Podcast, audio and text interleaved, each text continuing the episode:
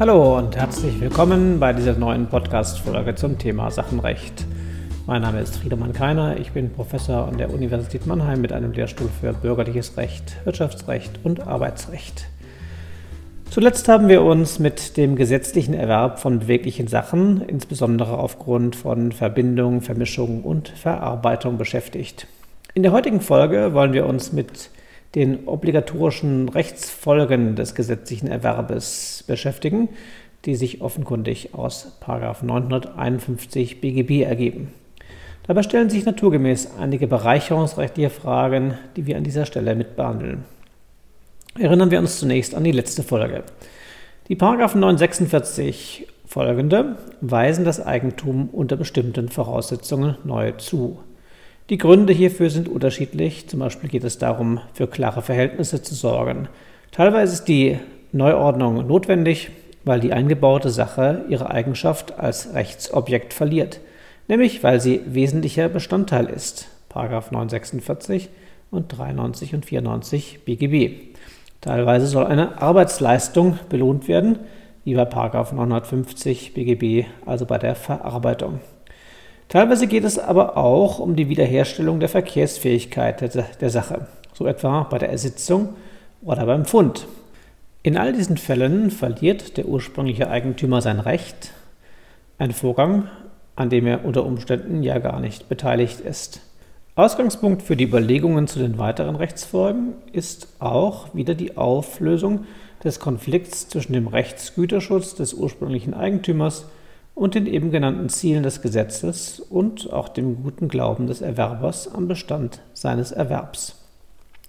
Klar ist zunächst, dass das Gesetz Rechtssicherheit erreichen möchte. Daher kommt grundsätzlich ein Anspruch auf Restitution des Eigentums nach gesetzlichem Erwerb nicht in Betracht. Mit anderen Worten, der gesetzliche Erwerb ist endgültig und wird nicht rückgängig gemacht. Wir können sagen, der gesetzliche Erwerb trägt den Rechtsgrund für diesen Erwerb in sich. Dieser Grundsatz ist in 951 Absatz 1 Satz 2 auch ausdrücklich festgehalten. Ich sage allerdings grundsätzlich, weil es davon eine Ausnahme gibt, nämlich den zeitlich befristeten bereicherungsrechtlichen Rückübereignungsanspruch in 977 BGB. Das ist der Eigentumserwerb des Finders. Der Finder muss binnen dreier Jahre das Eigentum an der noch vorhandenen Sache wieder herausgeben. Das liegt an der beschränkten Zweck des Eigentumserwerbs des Finders, der auf die Wiederherstellung der Verkehrsgängigkeit der verlorenen Sache gerichtet ist. Diese ist ja sonst, also beim Fund, wegen 935 BGB nicht veräußerungsfähig und damit dem Wirtschaftskreislauf entzogen.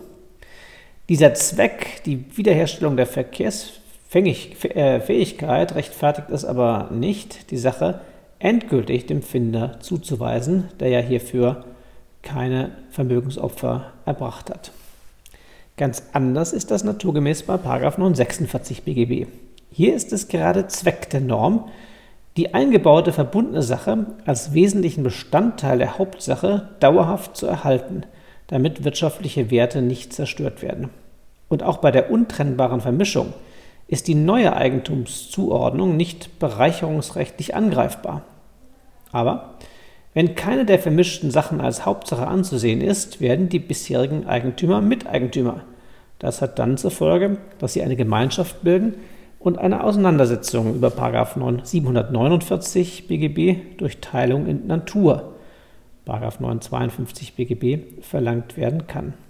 Aber das ist im eigentlichen Sinne keine Wiederherstellung des früheren Eigentums, was ja sowieso nicht möglich ist bei der untrennbaren Vermischung, sondern dann wird das Eigentum rechtsgeschäftlich durch die Aufteilung gemäß 29 BGB neu zugewiesen.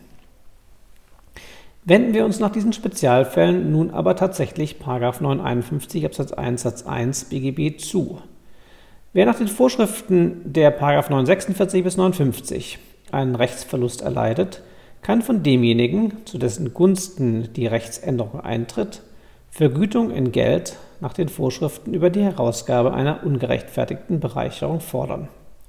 Hier stellt sich, wie immer eigentlich bei der Verweisung, die Frage, ob eine Rechtsgrund oder aber, ob eine Rechtsfolgenverweisung vorliegt.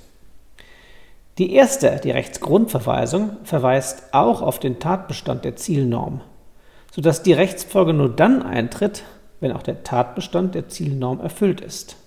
Letztere, die Rechtsfolgenverweisung, verweist nur auf die Rechtsfolgen der Zielnorm, verlangt also nur noch die Prüfung dieser Rechtsfolgen. Wie unterscheidet man Rechtsgrund von Rechtsfolgenverweisung? Dazu müssen Sie berücksichtigen, dass das Gesetz bei der Zuweisung von Rechtsfolgen zwischen Privaten immer eine Wertung trifft. Die eine Seite soll einen Vorteil erhalten, die andere hingegen äh, den Vorteil einbüßen und einen Nachteil erleiden.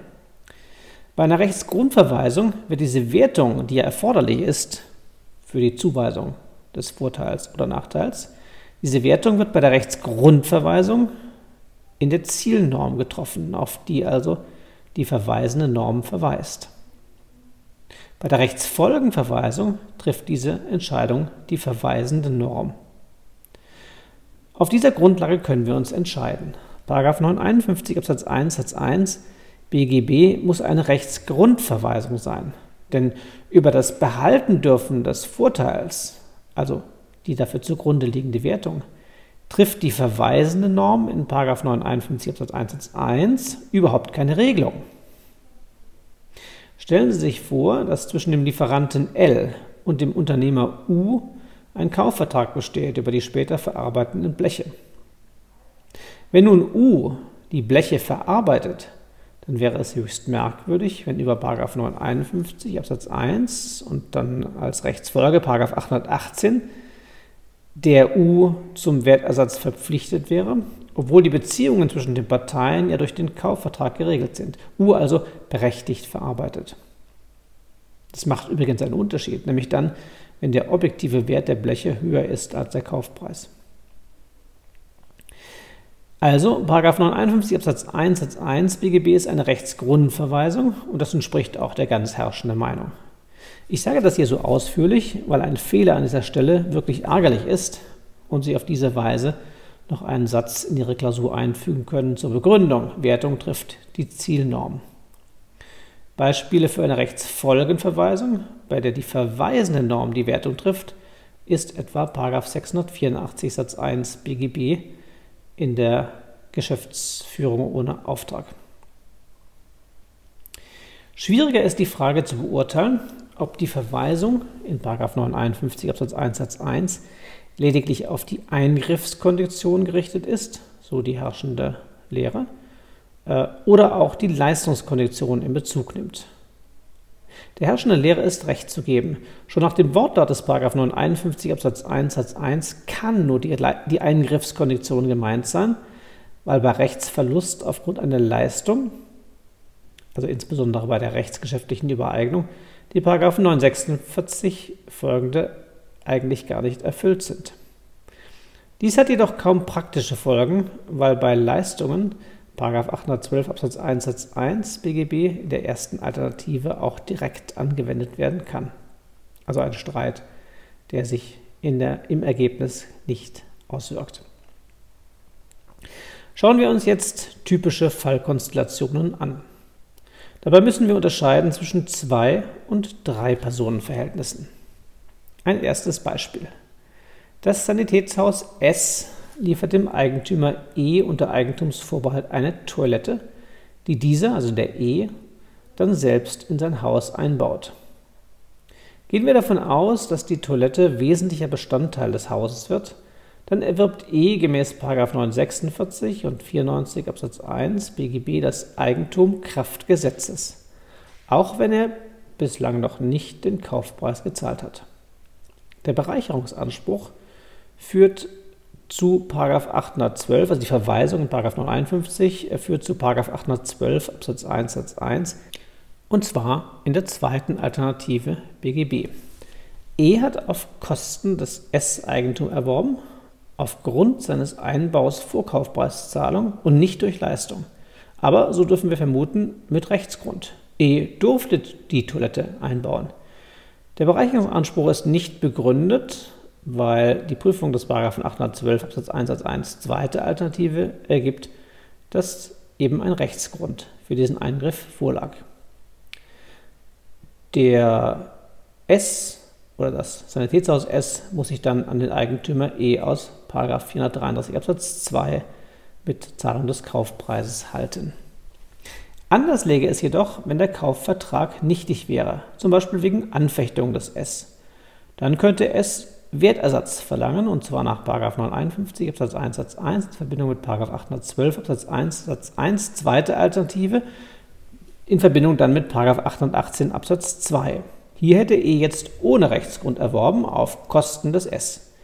Es könnte jedoch nicht Herausgabe der Toilette verlangen, 951 Absatz 1 Satz 2 verbietet ja den Anspruch auf Wiederherstellung des früheren Zustandes, um einen wirtschaftlichen Verbund nicht auseinanderzureißen. Diese Regelung in 951 Absatz 1 Satz 2 wirft zwei interessante Fragen auf. Die erste betrifft die Anwendbarkeit gegenüber einem Vertrag. Ist der Kaufvertrag nämlich wirksam und zahlt E nicht, könnte S ja zurücktreten. In diesem Fall stellt sich die Frage, ob S Rückgabe der Toilette gemäß 437 Nummer 2, 323, 346 BGB verlangen könnte, nämlich nach Rücktritt aus dem Kaufvertrag. Anders gewendet, verbietet 951 Absatz 1 Satz 2 auch vertragliche Rückgabeansprüche. Dies ist nicht der Fall. 951 Absatz 1 Satz 2 schließt die bereicherungsrechtliche Naturalrestitution aus, nicht aber den Anspruch aus Vertrag, hier aus 346 BGB. Hier wirkt sich der Vorrang des Vertrages zu Lasten des Schutzes des Eigentümers aus, der sich ja zur Zahlung verpflichtet hat und eine vertragliche Abrede eingegangen ist. Die zweite Frage stellt sich in folgendem Fall. S hat die Toilette wirksam an E übereignet, aber der Kaufvertrag war nichtig, zum Beispiel wegen Anfechtung. Hier scheint 951 Absatz 1 Satz 2 nicht anwendbar, weil wir ja vorhin gesagt haben, dass 951 Absatz 1 Satz 1 nur bei der Nichtleistungskondition greift. B könnte aber eine Leistungskondition geltend machen, da aber der Ausbau der Toilette möglich ist und eine Leistung im Sinne einer Eigentumsübertragung vorliegt, scheint der Anspruch des B auf Herausgabe der Toilette begründet. Allerdings folgte im Anschluss an die Übereignung eine Verbindung im Sinne des 946. Damit wäre es beim nichtigen Kaufvertrag vom Zufall abhängig, ob 951 Absatz 1 Satz 2 eingreift, nämlich ob das Eigentum vor Einbau übertragen wird oder der Einbau eben davor erfolgt. Da der Zufall aber kein sinnvolles Differenzierungskriterium im Recht ist, spricht viel dafür, dass der Ausschluss der Naturalrestitution auch in diesem Falle gilt. Nämlich, wenn eben zufällig das Eigentum vorher ähm, übertragen worden ist und der Einbau danach erfolgt. Es kann daher nur Wertersatz durch die Leistungskondition verlangen, nicht aber, hier in dem Fall analog 951 Absatz 1 Satz 2, Ausbau und Herausgabe der Toilette. Auch der Normzweck passt, weil 951 Absatz 1 Satz 2 ja den Zweck hat, äh, einen wirtschaftlichen Verbund ökonomisch aufrechtzuerhalten. Drei Personenverhältnisse sind noch ein wenig spannender. Hier stellt sich vor allem die Frage, wer eigentlich der Bereicherungsgläubiger ist. Nehmen Sie vielleicht ein Blatt Papier zur Hand, damit Sie sich die Rechtsbeziehungen visualisieren können. Stellen wir uns vor, dass S die Toilette unter Eigentumsvorbehalt an das Bauunternehmen B liefert, das diese dann bei E einbaut. B bezahlt nicht und fällt in Insolvenz. S möchte nun Wertersatz von E nach 951 Absatz 1 Satz 1 812 818 BGB. Frage zu Recht. Die Eingriffskondition scheint im Prinzip begründet weil S sein Eigentumsrecht, also das Sanitätshaus, sein Eigentumsrecht durch den Einbau verloren hat. B hat eingebaut und zwischen S und E keine vertraglichen Beziehungen bestehen. Allerdings scheitert der Anspruch nach herrschender Meinung am Vorrang der Leistungskondition, aufgrund dessen der Bereicherungsausgleich immer nur entlang der Leistungsbeziehungen erfolgt. Da aus der Sicht des E im Einbau der Toilette durch B eine Leistung desselben vorlag, ist eine Eingriffskondition des S gesperrt. L kann sich daher, pardon, S kann sich daher nicht an E, sondern nur an seinen Vertragspartner B halten. Hier wird übrigens auch noch einmal deutlich, warum Sie die Rechtsgrund von der Rechtsfolgenverweisung unterscheiden müssen. Bei einer Rechtsfolgenverweisung kämen Sie nämlich gar nicht auf das Problem des Vorrangs der Leistungsbeziehungen und würden damit nicht nur das Problem übersehen, sondern auch zu einer wohl falschen Lösung kommen. Aber keine Regel ohne Ausnahme. Wie wäre nämlich die Rechtslage, wenn B die Toilette bei S gestohlen hätte? Auf den ersten Blick spielt es ja keine Rolle, weil aus der Sicht des E doch auch eine Leistung vorliegt. Aber hätte B die Toilette tatsächlich an den Eigentümer übereignen wollen, dann wäre die Übereignung an 935 BGB gescheitert. Kein gutgläubiger Erwerb gestohlener Sachen. Es kann aber in der bereicherungsrechtlichen Behandlung für S keinen Unterschied machen, ob B nun an E übereignen wollte oder aber eben schon vorher eingebaut hat. Dementsprechend äh, kann nun hier der, äh, das Sanitätshaus sich unmittelbar an den Eigentümer halt, halten. Vergegen Sie sich hierzu auch noch einmal den berühmten Jungbullenfall, der das noch deutlicher macht. In diesem Fall stiehlt der Dieb D dem A seinen Jungbullen. In der, in der Folge veräußert äh, der D ähm, diesen äh, an den U, was aber nicht wirksam ist, äh, weil der Bulle ja gestohlen worden ist und deswegen nach 935 äh, a kein Eigentum erwerben konnte. U nun schlachtet das Tier und verarbeitet es zu Fleisch. Diese Verarbeitung führt nun zu einem Eigentumserwerb des U. Nunmehr verlangt A von U Wertersatz für den Jungbullen. Der Anspruch aus Eingriffskondition scheint am Vorrang der Leistungskondition zu scheitern. Allerdings gilt dieser hier aus zwei Gründen nicht. Zum einen hat D an U gerade nicht das Eigentum geleistet. Zum anderen ist die Wertung des 935 zu berücksichtigen, aufgrund derer U im Verhältnis zu A überhaupt nicht schutzwürdig ist. 812 Absatz 1 Satz 1 zweite Alternative hat hier einen Vindikationscharakter und tritt an die Stelle des 985, der bis zur Verarbeitung ja begründet war. Man könnte sagen, wenn U nicht rechtsgeschäftlich Eigentum erwerben konnte, dann bleibt er dem Eigentümer nach der Verarbeitung unmittelbar zum Wertersatz verpflichtet. Noch einmal, die Kondition tritt dann an die Stelle der Vindikation. Eine weitere Konstellation in diesem Zusammenhang. Stellen Sie sich vor, dass die Toilette im obigen Fall gestohlen wurde und der Dieb die Toilette bei E einbaut, und zwar zu einem Preis von 500 Euro. Nehmen wir an, der objektive Wert der Toilette sei 100 Euro und der Wert des Einbaus sei noch einmal 100 Euro. Wie eben gesehen, könnte das Sanitätshaus die 100 Euro Wertersatz unmittelbar vom Eigentümer verlangen, also vom Eigentümer des Hauses. Andererseits könnte es ja für das Sanitätshaus auch interessant sein, die 500 Euro abzugreifen, die der Dieb vom Eigentümer erlangt hat. Wie könnte das gehen? Nun, normalerweise würde das Sanitätshaus einfach die Verfügung des Diebes an den Bauherrn genehmigen, nach 185 Absatz 2 BGB und dann gemäß 816 das aus der Verfügung erlangte vom Dieb herausverlangen. Hier aber hat der Dieb ja nicht verfügt, sondern durch den Einbau gesetzlich Eigentum verschafft. Frage, kann das Sanitätshaus trotzdem an den Gewinn des D herankommen? Hier gibt es eine starke Auffassung in der Literatur, dass das Sanitätshaus auch den gesetzlichen Erwerb gewissermaßen analog 185 Absatz 2 genehmigen kann und dann analog 816 Absatz 1 Satz 1 das aus dem Einbau erlangte, nämlich die Gegenleistung in Höhe von 500 Euro, verlangen kann. Das klingt etwas merkwürdig, ist aber durchaus nachvollziehbar. Es ist nämlich wiederum reiner Zufall, ob der Dieb vor dem Einbau der Toilette noch zu übereignen versucht hat oder nicht. Im ersten Fall wäre 816 mit 185 Absatz 2 anwendbar, im zweiten Fall eigentlich nicht. Die Interessenlage ist aber gleich, eine planwidrige Regelungslücke ist anzunehmen, sodass eine Analogie naheliegt.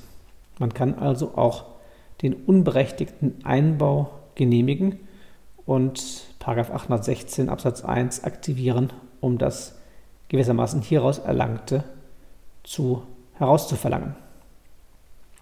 Es gibt schließlich noch einen Fall, in dem der ursprüngliche Eigentümer der Toilette einen direkten Wertersatzanspruch aus 951 Absatz 1, 812 Absatz 1, Satz 1, zweite Alternative gegen den Verarbeiter ähm, oder den Eigentümer der Hauptsache bei der Verbindung hat.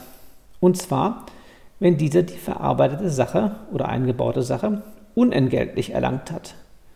Rufen wir uns noch einmal den Fall mit der Toilette ins Gedächtnis.